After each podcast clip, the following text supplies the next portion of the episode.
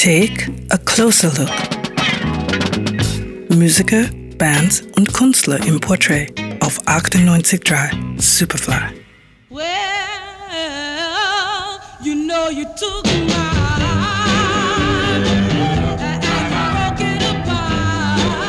Bye Bye Baby, das war der erste große Erfolg von Mary Wells. Am 13. Mai 1943 in Detroit geboren, wird sie später eine der wichtigsten Sängerinnen des legendären Motown-Labels von Barry Gordy. Den Grundstein für ihre Karriere legt sie als Teenager 1959. Unter den unzähligen Künstlern, die an der Türe des jungen Barry Gordy und seinem Motown-Label klopfen, ist sie eine der hartnäckigsten. Sie schreibt den gerade gehörten Song Bye Bye Baby und singt ihn Gordy in einem Detroiter Nightclub vor. Mit Erfolg. Am nächsten Tag soll sie ins Studio kommen, um den Vertrag zu unterzeichnen.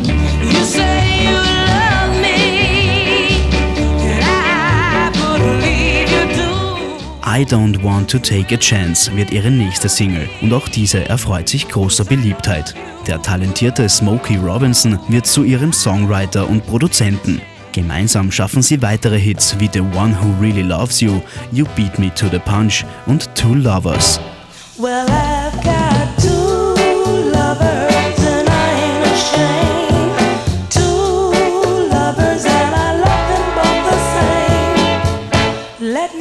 Das dazugehörige Album schafft es ebenso in die Top 10 und wird das bis dahin bestverkaufte Album von Motown.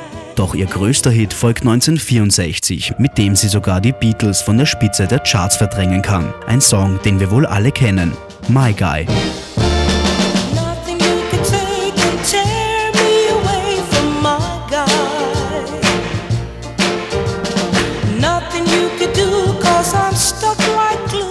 Ihrer speziellen Art schafft sie es, den poppigen Tunes einen gewissen Sexappeal zu verleihen. Als sie bei einer Aufnahmesession herumblödelt und versucht, Mae West zu imitieren, entsteht der schluckaufartige Sound des letzten Refrains. Die Produzenten sind begeistert.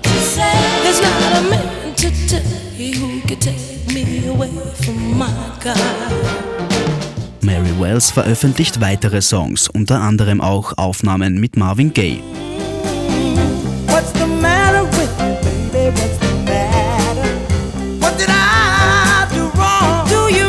Doch größere Erfolge bleiben aus. Sie verlässt Motown, was sie später sehr bereuen wird, denn Sängerinnen wie Diana Ross übernehmen ihren Platz und auch bei ihren folgenden Labels hält sich der kommerzielle Erfolg in Grenzen. 1970 heiratet sie den Bruder des berühmten Sängers Bobby Womack und zieht sich aus der Musikbranche zurück.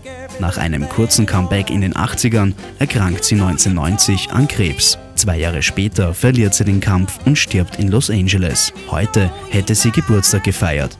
Die Sängerin, die die Beatles von der Chartspitze verdrängt hat. Eine der größten Stimmen der 60er Jahre. Mary Wells. 98.3 Superfly.